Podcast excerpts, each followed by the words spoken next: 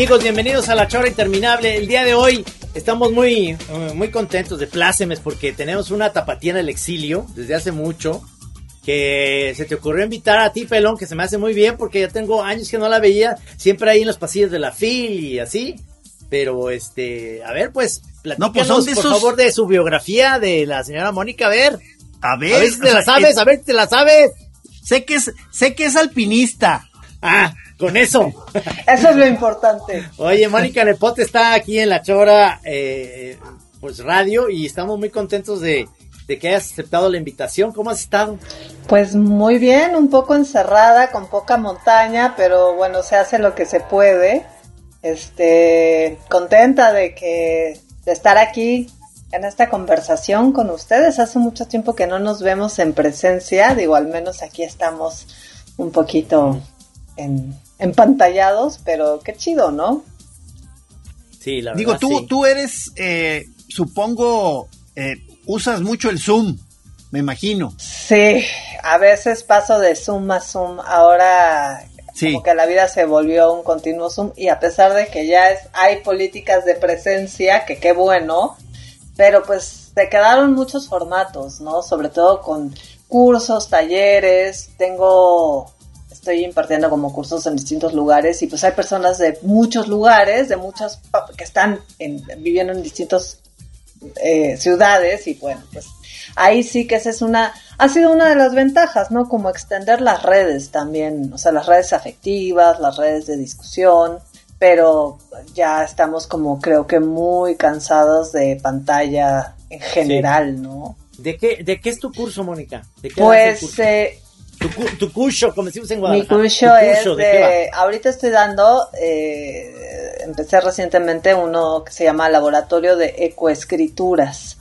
eh, como hacia narrativas y poéticas de lo no humano, ¿qué hubo?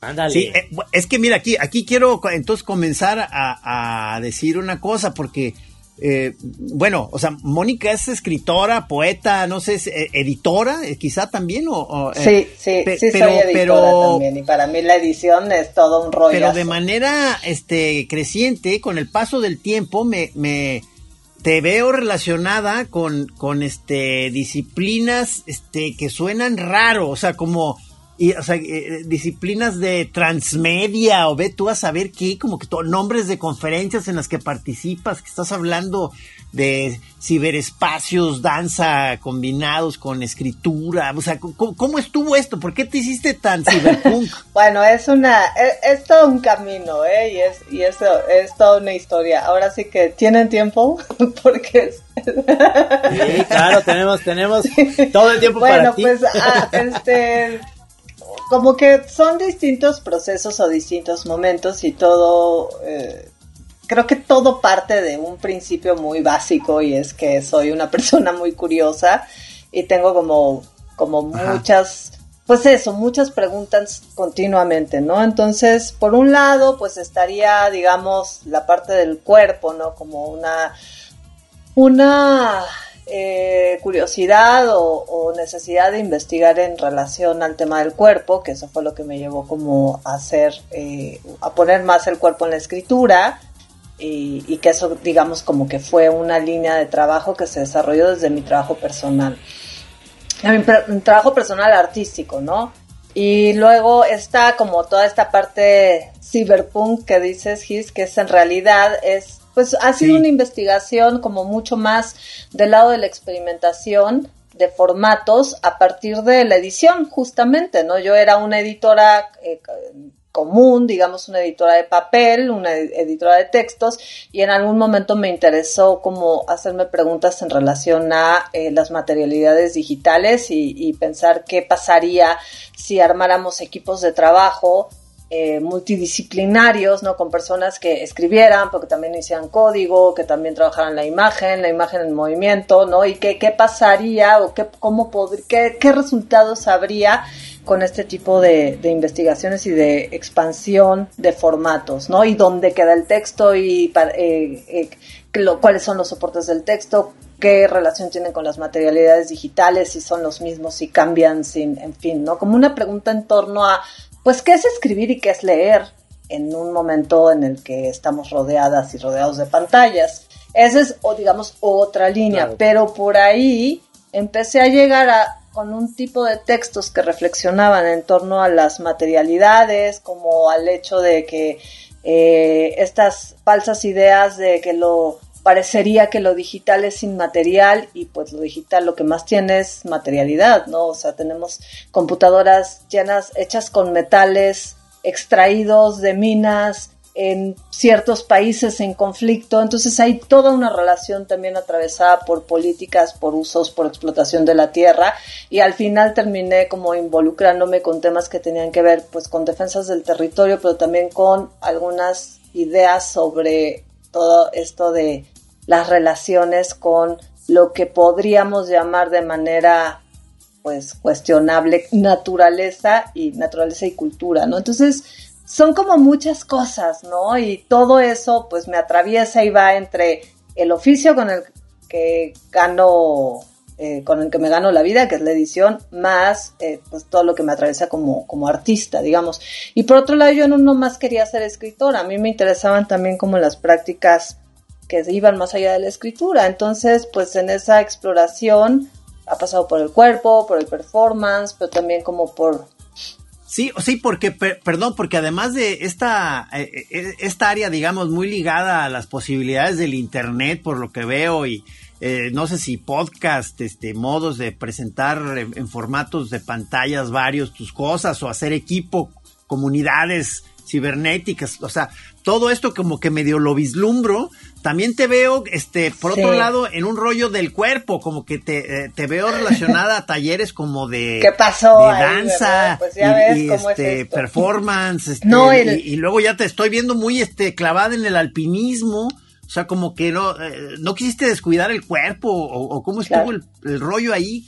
es, es, que eso es lo que decía Gis de lo de transmedia. Tiene mucho que ver esto de todas estas disciplinas en una en un solo lugar. Y hay algo, perdón, te interrumpí nomás para saber, ¿hay algún lugar donde podamos ver esto, digamos, en las redes o, este como para, para que los choreros que están oyendo el radio digan, a ver, pues voy a ver lo que está haciendo Mónica ahorita en este momento. Sí, a ver, qué es que, esas cosas raras, ¿no? Tenía un compañero de trabajo, Miguel Ángel Ángeles, que también hace radio y que le mandamos un saludo si es que nos oye, que decía, nos, nos clasificó como gente rara digital, ¿no? Entonces esas cosas raras digitales donde se pueden ver. Sí, pues está ahí un poco diseminado por aquí por allá. O sea, algo que me ha faltado es como poner un orden, digamos, y justo conjuntar todo mi trabajo en un espacio, o sea, en una página, que me vendría muy bien. Ese es un proyecto que espero hacer como em, a un mediano plazo, pero pues hay cosas por aquí por allá, o sea, tengo por ahí una pieza digital en, que me publicaron los amigos de Broken English, eh, bueno, hay... Ajá, pero haz de cuenta, ¿qué, qué son? O sea, o, sea, como que para irnos aproximando al, al, tipo ese de cosas, o sea, ¿qué se puede hacer este fuera del papel, digamos, este, y, si tú eres poeta y te interesó lo cibernético? Claro. Pues, eh, a ver, empezamos por lo del cuerpo, quizás sea lo más fácil, porque lo del cuerpo, lo que existe, lo que se puede ver es un video, eh, o dos o tres videos, que están por ahí en YouTube y en Vimeo, ¿no? Y hay un trabajo en particular que es Mi voz es mi pastor, que lo hice por comisión con eh, Fernando Vigueras. Bueno, Fernando Vigueras me lo pidió para una exposición que estuvo en el Centro Cultural de España. Y esto es algo, digamos, como muy sencillo, es un audio, o sea, yo digo que es mi, que mi libro es un libro eh, sin ilustraciones y otro con ilustraciones. La versión del libro con puro texto es el audio, ¿no? Y la versión ilustrada es el video, digamos, ¿no? O sea, si lo, si lo hacemos así como en comparación con libro. Y es un texto que escribí eh, justo haciendo una investigación con el cuerpo. Eh, y era como un, un texto que escribí como en pequeños bloques pero después de hacer un trabajo de movimiento corporal, en ese momento yo estaba como súper clavada con el tema de un poco la danza, un poco el movimiento. A mí siempre me, gustó como, ahora sí que siempre me gustó el baile, pero pues nunca fui bailarina. Ya, ya ven que tenemos toda esta idea cultural que la danza, si no la agarras desde la infancia, pues ya no puedes hacerla, ¿no? Parecería que es una disciplina como muy lejana.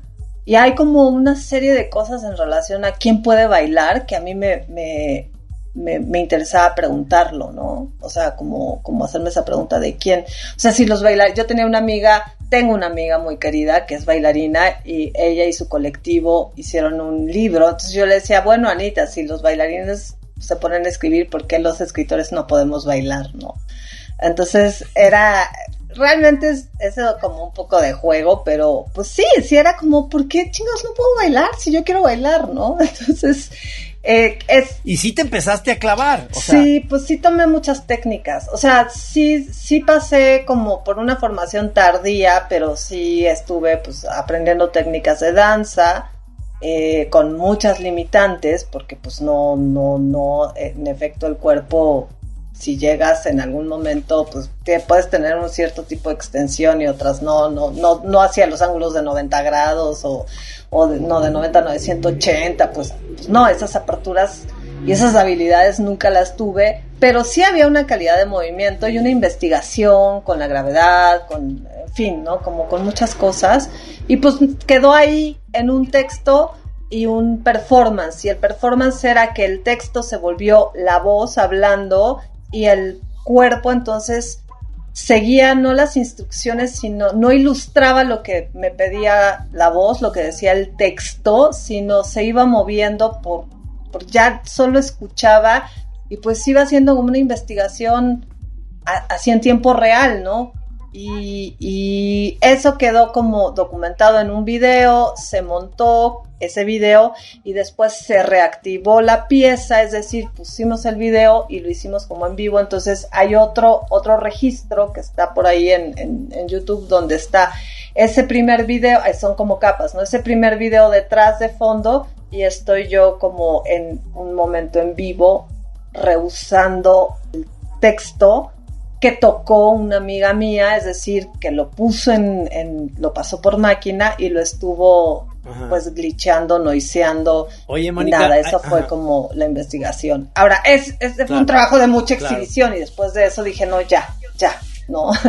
Ese video que está en YouTube donde sales tú bailando en un fondo blanco, que es muy cortito, este eh, ¿Es ese, es, es el que estás hablando que se llama Soledades o algo así? Sí, pero ese es como una muestrita, porque el ah. video dura nueve minutos, o sea, el original dura nueve minutos, es decir, ese es en blanco, como en ese espacio como de flotación. Sí, como que eh, estás en la nada y nada más tú pues, vestida de negro ahí haciendo estos movimientos y demás, que seguramente, no sé si practicas yoga o algo así, porque obviamente tienes una muy buena... Eh, o sea, como dices tú, no, pues el baile, pero tienes muy, muy buena agilidad para eso, tienes, estás totalmente inmersa en este rollo, ¿no?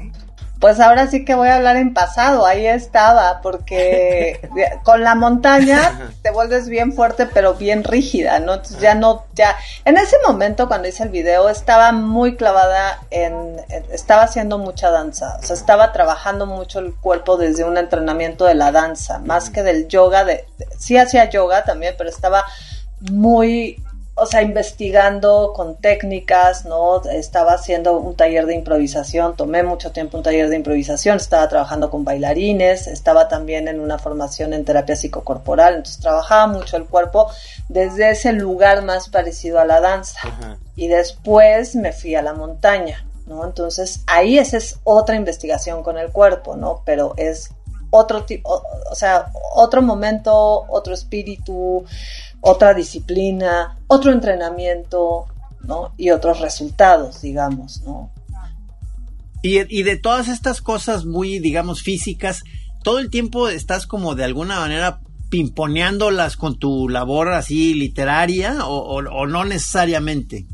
No, sí, sí, de hecho esta exploración con la montaña me cambió la vida por completo, ¿no? O sea, también eso me ayudó como mucho a pensar en, en, en, la naturaleza como un texto, digamos, o sea, en, en, tener interés de entender y de saber qué era todo ese lenguaje que estaba a mi alrededor y que yo no entendía mucho. Entonces ahí me empezó también como, empecé a investigar otras cosas, a leer otras cosas y cambió mi escritura y sí, la verdad es que sí tengo un proyecto de escritura con la montaña, porque hay una historia familiar muy fuerte con el asunto de la montaña, ¿no? Y, y sí, es un, es un tema pendiente que nunca pensé que lo iba a poder, o sea, yo jamás me imaginé que iba a poder subir montañas eh, ya digamos en la edad adulta, como bueno, yo estuve en el Ciencias, como nunca fui al CAIC, porque no podía ir al CAIC por muchas razones. El CAIC era el grupo este alpinista del instituto, ¿verdad? Sí, exactamente. Y bueno, la razón principal, y ya para ser más específica, y eso da pistas, es que mi hermano, un hermano que murió dos años antes de que yo naciera, murió en el Ista y en una muy famosa excursión del CAIC a Lista. Y, y Ah. por eso yo no podía ir al CAIC, ¿no? O sea, sí iba al, al- Ah, yo no sabía iba al ciencias, pero pues ya ir al CAIC era desafiar mucho como la, la pues las angustias y las tolerancias de mi madre, ¿no? O sea, imagínense así donde le digo, pues yo quiero subir a la montaña, pues hubiera estado Sí. medio rudo. Además yo de chavita era muy mala con toda la cuestión deportiva y eso, o sea, pésima, entonces ni me imaginaba que eso estaba a mi alcance. Claro, claro, pero es una muy, muy buena manera, pues, de reactivar ese pasado tuyo que, que eh, a veces uno se, se plantea muchos, como muchas limitantes por algo que, que no, que es simplemente una historia que pues, ocurrió, digamos, pero tú estás con eso, también te sirvió un poco de terapia y de como de quitarte esos, eh, esas telarañas, ¿no? Del pasado, que eso ayuda Sí, muchísimo. y también es, es que es loquísimo, porque es una historia que me ha marcado, pero no desde el miedo o el terror, sino desde la, la investigación también y como investigar los afectos, ¿no? Y yo no les quiero, o sea, no es que no les quiera contar, más bien sí les quiero contar, pero no sé ni cómo transmitir como todo el vínculo que yo siento con la montaña, en particular con, con, con la ista, ¿no? Es, para mí es estar ahí, ahora sí que es lo que más me pone en la vida, ¿no? Así. Ah, es- neta, neta. Sí, está muy cañón. O sea, yo entro como en un trance Sí. cuando voy a lista, ¿no? O sea, me es, es, es todo, pues sí, es un viajezote. Y, y cuando regreso, pues todavía, como decía un amigo, pues un- bajas de la montaña y todavía te quedas como medio puesta dos días.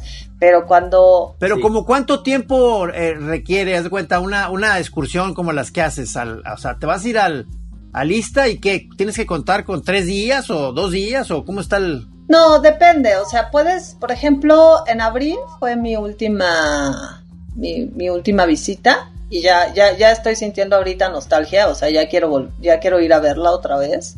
Y en abril fui y subí al refugio de los 100, que eso, pues, no sé, empezamos a subir a las, ¿qué serían? 8 de la mañana, 7, 7 8 de la mañana. Regresamos. ¿Ese refugio qué? Ese refugio está a 4000, ¿qué serán? 4800 metros, creo. Y es una caminata larga, pero es una caminata de ida y vuelta el mismo día, ¿no? Por El mismo sí. día, claro. Para hacer cima sí necesitas más tiempo. Y, y lo que sí me aventé un día, o sea, yo, uno de mis proyectos es caminar la ista y subirla por todas las formas pos- que me sean posibles, ¿no? Y ya hice una cosa que ha sido como lo más salvaje que he hecho en relación a la montaña, que fue darle la vuelta, o sea, hacer la circunvalación.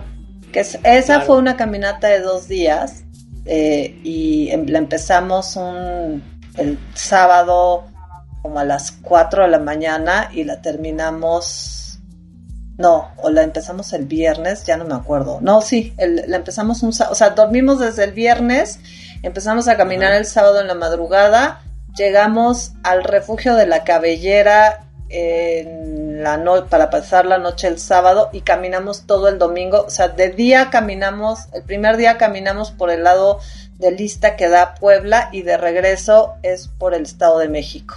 ¿No? Es No, no, darle, la vuelta. Brutal. Oye, brutal. Mónica, y, y yo me imagino que ya están, los caminos están muy bien trazados, este, toda la vida la gente sube y demás. ¿Viste, viste en un momento dado, viste el, el Popocatépetl y dijiste, wow, ahí está, porque está en actividad, ¿no? Sí, pues el popo siempre lo ves, o sea, el popo te va echando porras como ahí mientras vas por... Ajá. Hay varias topografías, ¿no? Y, y- y digamos, esta ruta, la del refugio, es como la, la que llaman la ruta tradicional, es como la que más se suele hacer y tiene tres portillos y que son como tres espacios digo, no espacios, o sea, son puntos en la montaña donde la gente suele tomar descansos ahí, ¿no? Y, y, hay historias bien bonitas. Por ejemplo, en el segundo portillo, pues hay una maletita azul que tiene, es toda una leyenda, es toda una historia con una chava que, una canadiense que su papá le puso ese, esa, esa cajita azul. Eh, no, no es maletita, es una cajita azul. Y es, es, como un homenaje que le hizo el padre a esta chica que era muy joven, murió en Canadá con el sueño de regresar a esa montaña mexicana. Y pues el papá investigó en qué punto se había tomado una foto y ahí colocó esa cajita. Y esa por ejemplo es una de las de las paradas. Y el primero y segundo portillo vas viendo al popo acá detrás no te va echando como porras y, y este y luego ya en algún momento ya lo dejas de ver hasta que estás ya más arriba. Pero yo por ejemplo no he hecho la cima de lista todavía. Me eché la circunvalación que es más difícil pero pero además por por como como que yo ni me ni me había enterado yo fui me inscribí y dije sí claro voy a la a la tengo un grupo con el que subo no y, entonces el gran jefe o no es el que hace todas las excursiones. Dijo quién quiere ir a la circunvalación yo me apunté y ya en el camino nos dice el guía esto es más difícil que la cima yo dije puta en la madre pues ya ni modo ya estoy aquí y modo que diga que siempre no entonces no digas. Oye, pero el, el Isla es el único, ¿ya ha sido al pico o ha sido... no, he ido a muchas más. El pico no, el pico le traigo ganas, pero la verdad no, no sé si vaya, si vaya, difícil, dicen que es muy, es muy técnica. Y yo no sé si voy a hacer la cima, pero tengo muchas ganas de ver hasta dónde llego. Pero sí, pues he subido a la Malinche, el nevado de, Toluca, me falta el nevado de Colima, tengo muchas ganas de ir para allá, ¿no? Ah, Oye, pero, pero sí tienes que atravesar un momento eh, cuando empiezas en esa práctica, de pronto de como de romper una barrera de esfuerzo en el que de pronto ya sientes que vas a caer de rodillas y diciéndole a los demás, sigan ustedes yo aquí quedé. Sí, yo aquí me quedo. Pues sí, me ha pasado varias veces. Me pasó en el Tlaloc, que es un, monte que está por acá, también bastante alto. Pues es que México tiene muchísimas montañas y además de gran altura. Aquí yo vivo en Chapala y aquí está el Tepalo, que es nada, ¿eh? Pero a lo que voy, pero me han dicho que Cerro Viejo, que está por este lado, digamos, del lado de Foco, no sé si lo ha subido, que Cerro Viejo está espectacular. No, fíjate que me falta me falta como subir por allá. Ya ni les quiero contar, pero muy montañista, muy montañista. Pero en, ¿cuándo fue? En marzo fui a, caminar a la primavera y ya me estaba desmayando en la primavera por el bajón de altura ah. porque me metí al río calientito y ah, después caminar a las 12 del día y yo decía, pero ¿qué me pasa si, si yo subo? Pues claro, es que el cuerpo siempre está distinto, nunca sabes, o sea, y sí, sí, ha habido muchos momentos, Gis, de decir, ay, no, ya, o sea, aquí me quedo, adiós, vengan por mí en helicóptero. Hay una montaña que a mí me gusta mucho, pero hija de su madre, que es la Malinche, que digo que es como un examen de tesis de la montaña. ¿Dónde está esa, Mónica? ¿Dónde está Esta la está como hacia Río, Río Frío, o sea, está como a unas tres horas de la Ciudad de México, o sea, entre Tlaxcala, Puebla, ¿no? Es, es en la zona volcánica, pero es una montaña muy bella, pero muy, o sea, es eso, como un examen de tesis, porque tiene todo, tiene bosque, tiene eh, como parte empinada, tiene un arenal brutal, caminas también como en roca volcánica un rato, o sea, atraviesas como mucha orografía, ¿no? Como muchos suelos, muchos tipos de suelo y, y de veras, es un examen de montaña, o sea, y tiene un cráter muy bonito y a veces llegas al cráter y a veces no llegas. O sea, yo me he quedado así como y, y como que me he quedado como a medio, bueno, no a medio camino, como ya que me falta nada, pero dices, ya no puedo más. Aquí me quedo, aquí estoy bien. Ah, o sea. Ya cuando bajen todos. O sea, hay, hay un punto en el que dices, fue hasta aquí. Sí, sobre todo lo puedes hacer, hay veces que no lo puedes hacer, lo puedes hacer cuando vas a subir y bajar por el mismo camino, cuando es un circuito, por ejemplo, el circuito de lista no me quedaba de otra más que seguir.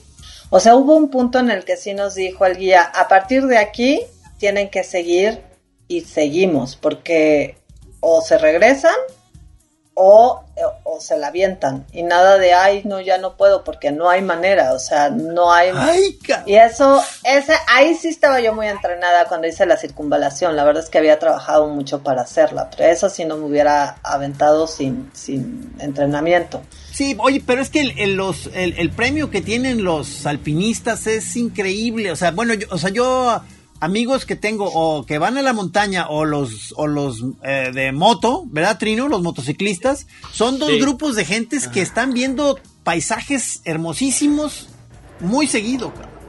Sí, ella es muy adictivo. O sea, es que es muy las vistas son muy hermosas y hay una cosa, eh, o sea, como que cuando ya tienes la vista, si dices, híjole, esta es mi chamba, o sea, llegué aquí por mi chamba, ¿no? O sea, por y es, y además se te aparecen todos los fantasmas, ¿no? O sea, no les quiero contar así todas las voces que están de, ay, mejor me hubiera quedado en mi camita, ¿quién me manda?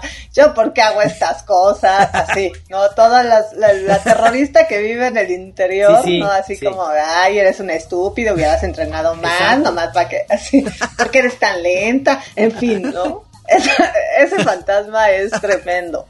Pero también se vale, creo que quedarse en una, o sea, también ir a la montaña y no llegar hasta el punto más alto, también está bonito, o sea, yo soy una como activista del, de la meseta, como hay una escritora escocesa que me gusta mucho que se llama Nan Shepherd, y ella habla mucho de eso, ¿no? Como del el paisaje de la meseta, digamos, no de la cima, sino de este estar como en un espacio donde ves, pero no estás compitiendo. Y eso también es muy lindo.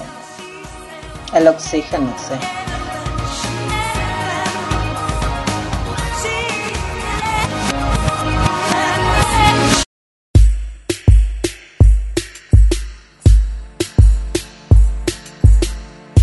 Claro, claro, es que eh, eh, este, yo, yo admiro muchísimo y te admiro a ti muchísimo que, que les encante esta, esta idea de estar en un lugar, además que es muy alto, donde además cambia muchísimo el viento y el oxígeno. Es decir, hay algo que te pasa en el cerebro, digo, las pocas veces que subes, o al menos que yo he subido, es, es algo que te pasa en el cerebro, que, eso me pasa, que exactamente eso que decías, chingado, ¿por qué decidí venir aquí? No son los zapatos adecuados, me van a salir ampollas y...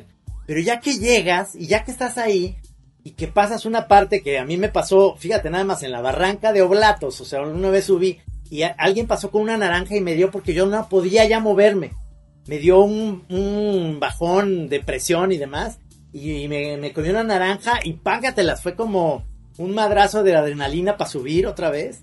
Pero, pero el hecho de, de, sentir esa, esa idea de que tu cerebro se está oxigenando de, de un momento en el que tú en tu vida estás a esas alturas nunca, ¿no? O sea, es, es como tener la posibilidad de decir, hasta aquí nunca he llegado en mi vida a pie, soy yo, o sea, hasta acá esto lo estoy viendo, esto lo logré yo solo, es, es, como renovador. Sí, es muy padre y además, digo, ya cuando estás como en mucha altura, sí hay, tienes menos oxígeno, entonces te cuesta más trabajo, todo te cuesta trabajo, ¿no? O sea, caminas cinco pasos y, vas así como, porque, pues porque tienes menos, estás respirando menos oxígeno.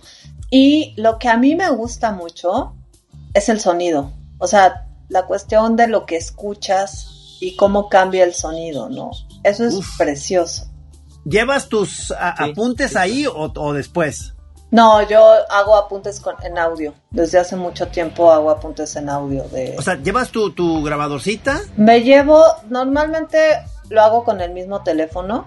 O sea, hago registro audiovisual, o sea, pongo, hago videitos, hago imagen y también audio y un día, para justo para la circunvalación, unos amigos que tienen una página y hacen un trabajo como con el tema sonoro, me prestaron una grabadora mucho más pro para, para hacer este registro y lo pude hacer en la circunvalación, ¿no? Lo pude hacer solo el primer día. El segundo día, es que todo te cuesta, ¿no? O sea, tienes pararte, pararte es tiempo. Cuando haces estas caminatas, pararte y quitarte la mochila es tiempo. Entonces, a veces no tienes ni ese tiempo porque implica desmontar y montar, ¿no? Entonces es Quítate la mochila, saca la grabadora, haz el audio, regresa, camina, con, regrésalo. Es mucho esfuerzo. O sea, eso que así en el de aquí lo haces como sin pensarlo, en, altura es muy pesado. Entonces lo pero haz de cuenta, sacas la grabadora y es como, o sea, lo que más has hecho es como de pronto captar el, el sonido ambiente o te avientas alguna frase este ahí épica de que aquí en la cima del mundo estoy. un poco de todo. Este, hay un, no sé, hay un editorial que, que, quiero mucho por evidentes razones que ahorita van a quedar bien claras. O sea, Gris Tormenta, que es de unos amigos editores de Querétaro sacaron, me pidieron un texto eh, para un libro que se llama Viajes al País del Silencio. Y justo me pidieron un texto que se llama Escuchar la montaña. Entonces ahí hablo un poco de, de eso y un poco como de la cuestión del silencio en relación a la historia. Es un homenaje, bueno, es una carta de amor a la montaña y es también pues, una especie de homenaje a, a mi hermano y es la historia que tengo ganas de escribir. Pero justo, por ejemplo, ahí transcribí un audio, ¿no? No sé, ya no me acuerdo en dónde, ah, en la Malinche, o sea, un día que fui a la Malinche, fui haciendo como un audio. A mí me gusta mucho escribir con la voz, eso es algo como que practico desde hace, ah. desde hace un tiempo, ¿no? Yo llevo mucho tiempo grabándome. Esto que les contaba de mi voz es mi pastor tiene que ver con eso, ¿no? Con, con el tema de la voz como escritura. Entonces, más que como nota de reportaje de desde aquí transmitiendo. O sea, es como ir haciendo un texto con la voz y con, con el caminar, porque también entra el registro de los pasos, entra la voz entrecortada, ¿no? La voz como va pensando, la voz muy... Oye, claro, porque es diferente tú diciendo cosas este, sobre, eh, sentada en una roca, que dando marcha, ¿verdad? O sea, salen cosas diferentes. sí, sí, completamente diferentes, ¿no? Y, y por ejemplo, el, la ISTA tiene una cuestión de resonancia bien interesante porque de repente oyes súper bien a gente que no ves. O sea, si tú... Sube el, sube el sonido, hay, Ajá, por efectos, digamos, como de la misma orografía, una vez caminamos por otra, otras, otro ascenso que es por Ayoloco y escuchas súper bien a los que van en la ruta tradicional se oyen las voces con mucha claridad. No es que entiendas perfecto lo que están diciendo, pero las escuchas y la distancia es muchísima, pero por efectos como de la cavidad de la misma roca, este, Qué maravilla. Te, van y te vienen y eso está increíble, ¿no? Y por ejemplo, en ese texto que les digo de Viajes al País del Silencio, cuento de ese día que fuimos, hicimos el, una caminata por Ayoloco, pues iba, íbamos en una, en el, con el grupo digamos, con el que suelo ir. Pero el grupo que íbamos en un coche nos perdimos, éramos cuatro o cinco, nos perdimos en el camino de la carretera y total nos quedamos como muy atrás y decidimos que íbamos a caminar a nuestro ritmo. Entonces íbamos jugando, íbamos haciendo como... Fue una caminata muy linda. Y en algún momento nos encontramos un coyote, o sea, fue precioso, ¿no? Qué maravilla. Y en, algún momento, pues les conté la historia de, de, mi, de mi hermano y le gritamos a mi hermano, ¿no? Hice un audio de eso, porque justo escuchando la resonancia, dije, o sea, no sé, ya no me acuerdo cómo estuvo el, el, tema de ponernos de acuerdo, pero lo único que tengo en el audio se escucha el conteo de 1, 2, 3 y le gritamos todos y se queda el sonido así como en el eco. Un llamado a tu hermano. sí, un llamado y después eh, parece cosa de magia, pero es, juro que es real así en el segundo audio que hicimos, así casi a los segundos sentí un copito y porque ese día cayó como una aguanieve súper bonita. Yo nunca había visto algo como de nevada ni fue un día muy hermoso, o sea, que quedó la montaña blanca, no tengo las fotos, se las puedo mandar para que vean que es real lo que les cuento. y fue, o sea, por ejemplo, como un día como eso, yo creo que cuando yo esté en mi lecho de muerte, estaré recordando cosas como esas, ¿no? Por eso digo, por eso subo a la montaña, para tener de qué acordarme cuando esté viejita. ¿Vas a querer que llevemos tus cenizas ahí a la montaña? Pero por supuesto, pero ¿sabes qué, Como mi mamá tiene 98 años y entonces se ve que voy a ser longeva, voy a tener que hacerme de amigos muy, muy jóvenes para que me suban, porque pues sí, Oye, no, entonces espérame, entonces, ¿qué vas a hacer tú? ¿Qué vas a hacer tú con nuestras cenizas, más bien, ¿verdad? Ah, pues ustedes pidan. ok, ok. Mira, yo, yo a lo mejor me comprometo, porque yo soy más grande que tú, a con un, este, de estos nuevos aparatos, este... Dron. Con un dron. Eh, con un dron, puedo, puedo hacer que los lleven. Ahora, ¿tú cuál es tu formación académica, Mónica? Pues yo estudié letras, eh, justo en la, en la UDG, y, la, licenciatura en letras completas, es decir, hice todas las materias y demás, y hasta ahí me quedé, ¿no? O sea, y de, pero bueno, pues yo siento que soy una, una, de alguna manera como una do it yourself, eh, una desescolarizada, ¿no? Eh, pues, he hecho como muchas cosas por mi cuenta, pues todo lo de lo digital, toda la gente que está metida con las cosas de literatura digital y así, pues son súper académicos y doctorados por aquí por allá y pues yo no tengo nada de eso ni tengo una institución que me que me eh, acoja digamos mis investigaciones o sea una, una institución universitaria pues pero pero así así me tocó y, y, nos dejaste, o sea, te fuiste de Guadalajara hace muchísimo, o sea, eres un, un, un, caso más de la gente que nos ha abandonado con la mano en la cintura y luego ya ni voltean atrás, o sea, ya ni se acuerdan de nosotros. Sí voltea, sí, yo, yo digo que sí, ¿no? Mónica, tienes, yo creo que sí, te, te da nostalgia de repente, ¿no? Venir a Guadalajara y el aire tapatío y las... En el 96 me fui Ay, mira nada más esa foto, qué hermosura.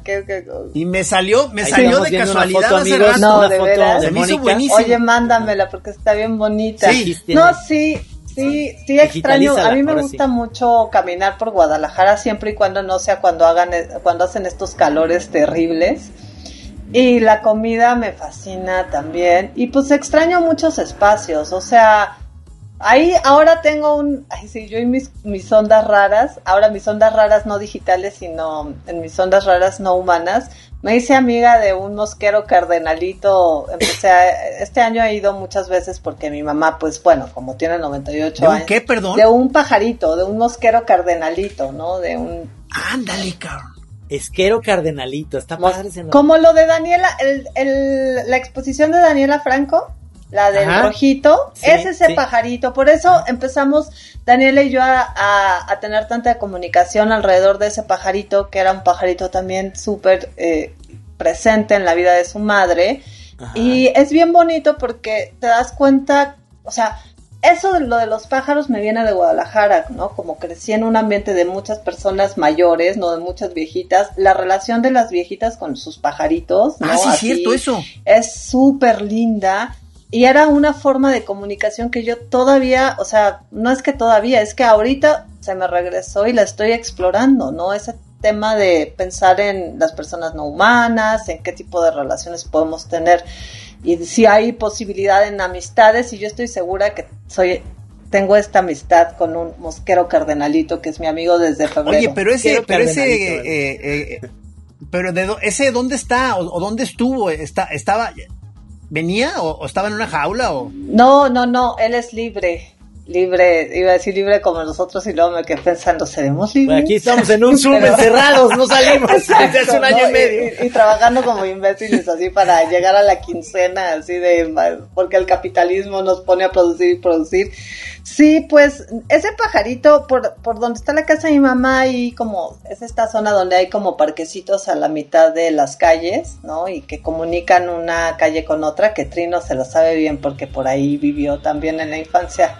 Ah, no manches, claro, claro, claro, la calle Ley, Garibaldi, todos estos, los parques interiores. Ah, claro. Sí, exacto. Ah, claro, claro. Esos parques interiores. Entonces, eh, en uno de estos parquecitos interiores, un día que fui que estaba yo muy triste porque mi mamá estaba, pues sí, enferma y estaba como delicada. Y fui al parque como a despejarme y se me apareció el pajarito y, y, lo empecé a ir a ver, a visitar todos los días. Y todavía cuando voy a Guadalajara, o sea, esto fue, empezó en febrero, ¿no? O sea, esta esta primera vez que, lo vi. Y, le tomo fotos y hago registro y, este y es como las apariciones de la naturaleza o de estas personas como todo un diálogo y hay y lo que es lindo es que cuando empiezas a mirar hacia las ramas, te das cuenta de toda la vida que hay y, hay muchísimos pájaros, que esa es otra cosa que extraño y que me gusta de Guadalajara, la presencia de los pájaros, ¿no? Es algo muy, muy bello, muy lindo, este, si los piensas como en otras, como otras etapas o formatos de amistad, es lindísimo y es como en ese, a nivel de otras formas de existencia, Guadalajara tiene como muchas posibilidades y muchas, pues muchas presencias, además de otros espacios, ¿no? Ahí está haciendo su obra, pues es que comparte territorio contigo. ¿Qué creías que, que, que, que creemos que somos los únicos? Yo tengo, o sea, quiero hacerme amigo de uno que ayer me di cuenta que era un pájaro un misterio que yo traía todo el tiempo que había tierra aquí afuera cuando habíamos barrido y, de pronto había muchísima tierra. Yo no entendía qué estaba pasando hasta que oí ayer y salí y vi al, pájaro haciendo no sé qué labores ahí aventando tierra, cabrón. O sea.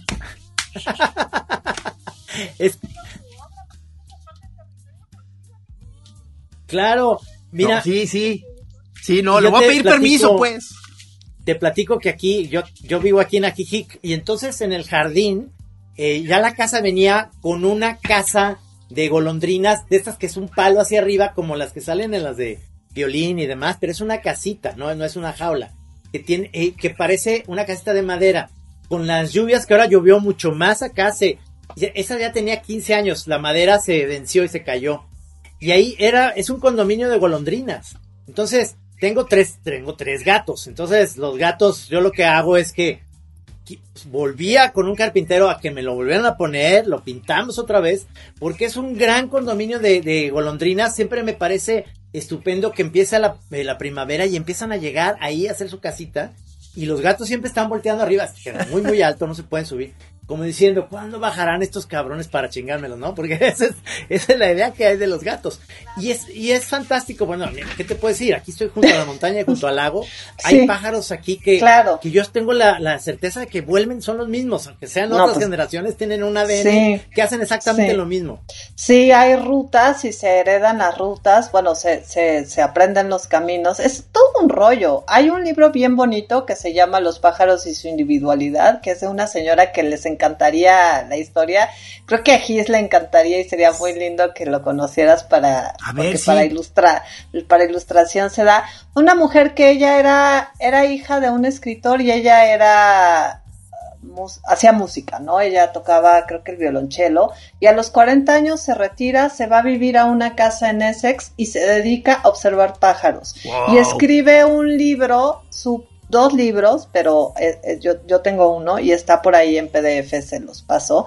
Y es un tratado de eso, de los pájaros y su individualidad, ¿no? O sea, es un tratado de personalidad de pájaros. Te das cuenta que hay unos dramas en los pájaros tremendos, o sea, unas historias de amor y desamor y de abandono y de autolesivas, ¿no? Y otros así de tragedias de justo cómo los gatos los, las, este, los persiguen. Y la comunicación que Lynn Howard, que así se llamaba esta mujer, tuvo con ellos es muy importante impactante. Y bueno, ella nunca la tomaron mucho en cuenta porque no venía de las ciencias, pero en realidad es un tratado de, eh, pues, de, todo el tema de, ay, ¿cómo se llama esta disciplina de los pájaros? Ornitología, ¿no? O sea, y es, después otra chava hizo, una holandesa hizo una novela basada en, en ella, ¿no? Pero es un personaje súper interesante y todas estas historias increíbles de, de los pájaros y su individualidad. No, está padrísimo, porque obviamente aquí en el lago vienen este cada, verano eh, patos y también vienen garzas. Pero, las garzas, este, pero como eucaliptos. hay, hay una colonia antes de llegar aquí a Chapala que tiene miles de años que se llama Linda Vista, Buena Vista, perdón.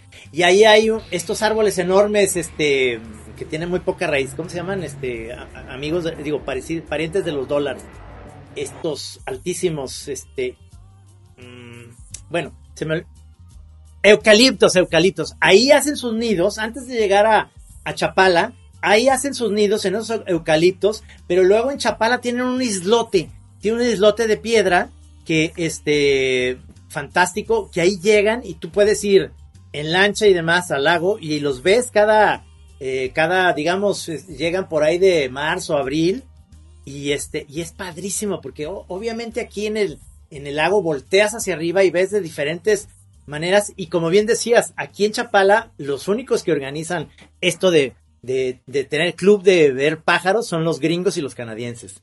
Y este, yo estuve a punto de inscribirme en uno de esos porque me interesa muchísimo saber qué, cuáles son los pájaros que están aquí habitando, porque veo de muchísimos, hay unos preciosos con unas colas color eh, ocre que son bellísimos y no sé cómo se llaman. sí, sí, a mí me gusta mucho y también fue como un mundo que se, eso, que se me descubrió y se me reveló así de, empiezas a mirar para arriba y descubres un montón de cosas, porque además, bueno, están los pájaros, pero están también otros polinizadores, ¿no? Y, entonces ves cómo florean eh, los árboles y entonces empiezas a darte cuenta de otras cosas que suceden como en, pues en, en esa red. Y sí, los pájaros, además es, yo no sé que pues debe de ser el asunto del viejo sueño de volar y de ser personas ligeras y, y pero está increíble, ¿no? O sea, cómo esos cuerpos recorren esas distancias en Pero acabas de decir algo súper también interesante que tienen las aves y no, no solo las aves, también por ejemplo los, los murciélagos que se dedican a polinizar eh, plantas que son, por ejemplo, los murciélagos que también hay muchos aquí. Eh, si, tú pones un bebedero de colibríes, o sea, lo que estás llamando realmente más bien es a los murciélagos, porque colibríes tienen demasiadas plantas y como para que les des tú algo dulce. Si ahí tienen todo. Pero los, los murciélagos sí se, la pasan ahí. Pero una de las cosas que tienen, y ahorita me acordé, porque abajo del Iztaccíhuatl hay muchísimas de estas plantas que tienen el tallo muy profundo. Y los murciélagos este, pueden polinizar por su lengua, que es súper. Súper larguiruchis. Sí, sí, sí, y es, es fantástico eso. Entonces, eh, vale mucho la pena este, todo esto. Tu editorial, Mónica, ¿tienes una editorial o como editora no tienes editorial o tienes una tu propia? No, yo trabajo, o sea, hay un proyecto que me faltaba mencionar en efecto cuando me preguntabas que dónde se podía ver el trabajo. Sí, sí. Hola, Gis, te extrañamos. No, no, te extrañamos nada. Ay, no. no. sí te extrañamos, pero es, eh, no, el proyecto editorial es uno que trabajé con el Centro de Cultura Digital, que trabajé desde, que trabajo pues desde el 2008, que fue como este espacio de investigación de formatos y que justo ahora ya estoy cerrando mi ciclo por ahí porque voy a hacer otros proyectos propios, ¿no? De mi de mis propios libros, ese eh, se llama editorial.centroculturadigital.mx y ahí hay como, pues esto, piezas de literatura digital, libros descargables gratuitos, una como blog revistita con, con temas que abordan todas estas cuestiones de cultura digital, etcétera, etcétera, ¿no? Es una labor como de investigación, divulgación y pues muchas cosas más muy interesante, pues para que los choreros tengan eh, ese punto de referencia. Me, vi, vi también tu video, este que te referías, donde sales con tu vestido rojo, bailando y poniendo en el piso como unas marcas, unas líneas, y atrás está la imagen de ese otro video que estás tú de negro. Ahí, ¿eso fue en España? ¿Dónde fue eso? No, es en el Centro Cultural de España, pero ah. acá en la Ciudad de México. Ah, sí, ya eso que está por el centro. Sí, eso que hice en el suelo fue como que me dio miedo el espacio y dije, bueno, voy a hacer una doble página. O sea, hasta en eso sigo siendo editora, ¿no? De, bueno, voy a hacer mi libro aquí en el piso y aquí está mi el espacio y yo voy a ir de aquí para allá, ¿no? Como, como escritura y escribiendo. Claro. escritura que se escribe.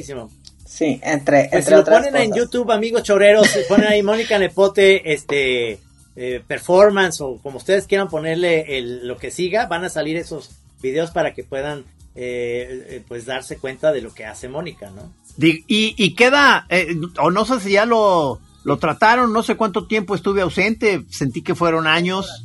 Como dos horas. Este, este te, te perdimos hace 10 años, pero bueno, Gis, bienvenido, te vemos más Sigo siendo el mismo, o sea, el, el, vi en una entrevista reciente contigo que, de alguna manera sí sigues, o sea, tienes el pendiente de escritura, porque como te has diversificado, has dejado ahí medio en suspenso este, la labor así estrictamente escritural, pues, ¿no? Algo así. Sí, pues ahorita justo traigo como muchos proyectos en relación a esto, pero es que me he peleado con la escritura muchas veces. Me he peleado y he sufrido, ¿no? Y ahora sí que suena como a canción cursi, pero pero justo toda esta investigación del cuerpo fue porque me llegó así una etapa de crisis de escritura y empecé a escribir con el cuerpo, pero ahorita sí traigo gasolina como, bueno, gasolina no porque no nos gustan los combustibles fósiles, pero traigo como energía para sí sí no, eh, eólica. este, ajá aire tierra fuego para para trabajar con proyectos propios no y por ahí vamos a estar con eso. Padrísimo Mónica. Pues este como ves el tiempo se nos se nos fue volando pero muchísimas gracias por compartirnos todos estos proyectos que tienes que están súper interesantes y y diferentes, ¿no? A todo lo que hemos. Oye, y cuando, o sea, y en alguno de tus este viajes para acá, este, vamos haciendo algún paseo. Sí, oye, vamos a visitarte, Trino, también para ver todos esos amigos, amigos Me salados. Pero sí, claro, les escribo. Tengo que ir, yo creo que entre fin, ah, no, pues ya es finales de octubre casi, ¿no? Pero bueno, en noviembre tengo que darme una vuelta a visitar a mi Santa Madre y, y bueno, pues ¿La ahí. La FIL no sé, fíjate, pero... todavía está como híbrido eso, ¿no? O sea, va a haber una FIL como rara todavía. Y, y yo pues realmente voy a la FIL cuando tengo como cosas a que ir, si me invitan o algo, o sea, si tengo alguna mesa o tal, pero no, no, pero yo voy para allá y comemos unas jericayas sí, y unos y caminamos por el cerro y ya está. una chela. Ya está, ya está. Acabo de comer. Muchísimas gracias a ustedes. Oye, Mónica, pues muchas gracias por estar en la chora. La gente te puede te puede ver, eh, además, ¿tienes eh, eh, Twitter? ¿Tienes algo? Sí, estoy en el Twitter muy activa, que es Neponita.